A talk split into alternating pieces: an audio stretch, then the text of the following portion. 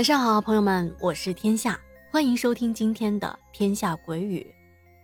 嗯，今天呢，我们继续分享来自老婆跟人跑，也就是跑跑提供的故事。这个故事啊，本来想在昨天录的，但是昨天过六一嘛，所以就把这个故事呢挪到今天来讲。这是跑跑听他的母亲说的，是发生在他的表姨。也就是他母亲表姐身上的灵异事件，这件事情啊，这里头的亲戚关系挺多的，我怕自己讲不好，把您给绕晕了，我自己也给蒙圈了。好，话不多说，马上开始我们今天的故事。跑跑的母亲说，那是发生在八十年代中期的事情，具体是哪一年？我也记不清了。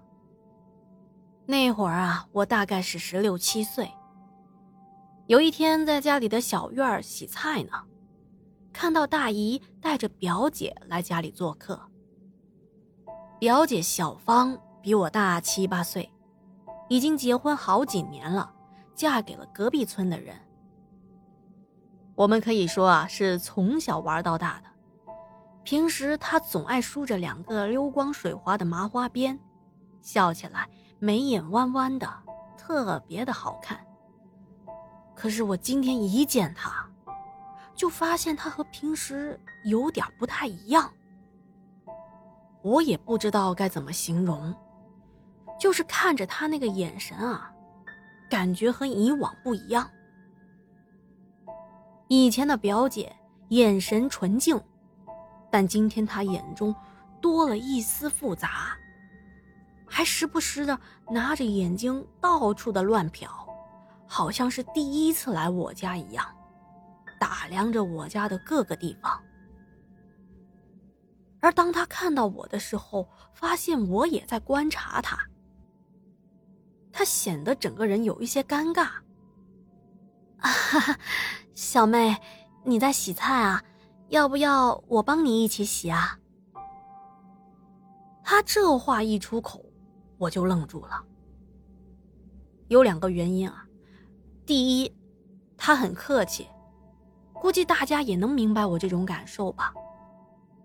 因为他刚才说的那些话啊，只有是跟人比较生疏、彼此有距离感才会有的行为。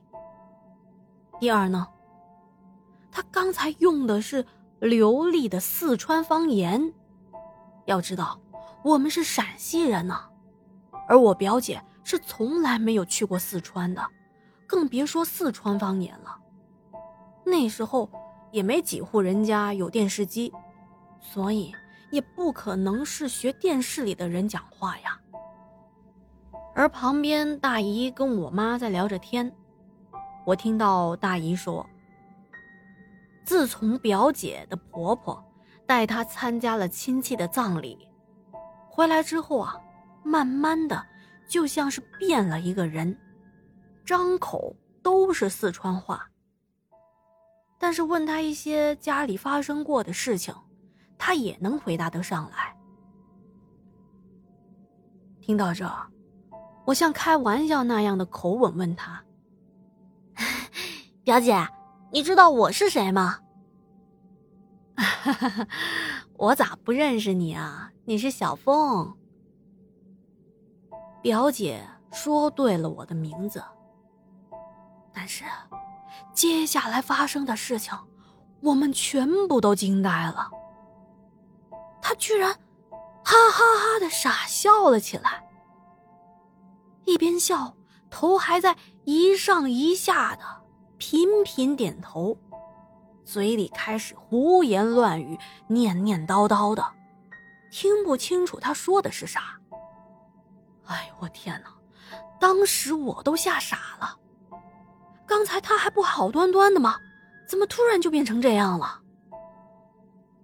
而大姨赶紧抱住了表姐，一边回过头愁眉苦脸的说：“唉。”我也不知道这孩子怎么了，一会儿好好的，一会儿啊就疯疯癫癫了，以后的日子可怎么办哟？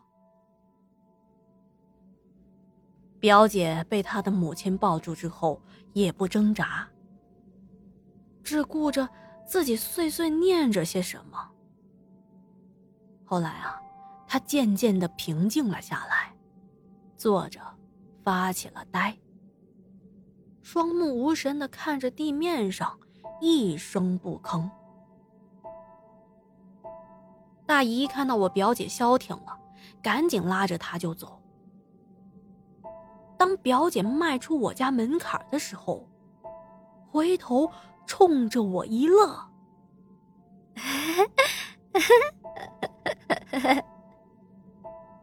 我的妈呀！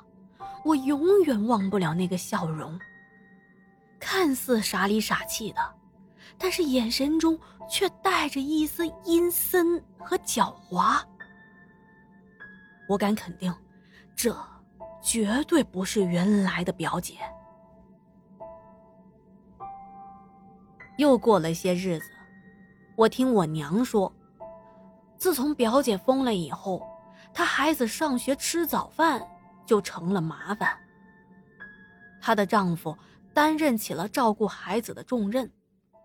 每天起早给孩子做饭，但是隔三差五揭开锅盖，准备在锅里添水的时候，就看到锅里捂了半锅半生不熟的包谷仔，也就是玉米包子。不用问，肯定是家里的疯媳妇做的。那时候，农村都是在土灶上放上一个大锅。底下的灶里呢，添木材烧火，不像现在用煤气或者是天然气那么方便，拧开开关就有火了。烧饭的时候还需要看着火候，如果操作不当，灶里的火很容易熄灭，但是饭还没有焖熟。也不知道疯媳妇儿是啥时候做的包谷仔，大家可想而知表姐夫的心情。刚开始呢，还能理解他，他已经疯了，忍一忍，原谅他吧。一想到他疯了还知道给孩子做饭，心里又是感慨又是无奈。可是，他有事没事的给你来这么一出，简直就是帮倒忙啊！跟他说了也没用，但是时间长了，谁能受得了啊？表姐夫有时候被气得不行，就动手打他。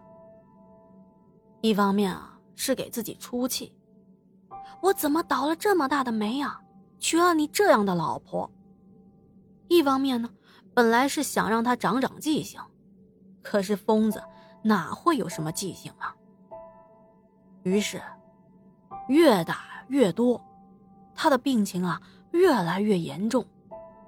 疯得越严重吧，做事情就越离谱。慢慢的，表姐就不怎么回家了，在村里到处的流浪。有时候饿得实在是受不了，跑回家找东西吃。一看到表姐夫回来了，又赶紧跑到外面躲着了。有一天傍晚啊，表姐夫干活回到家。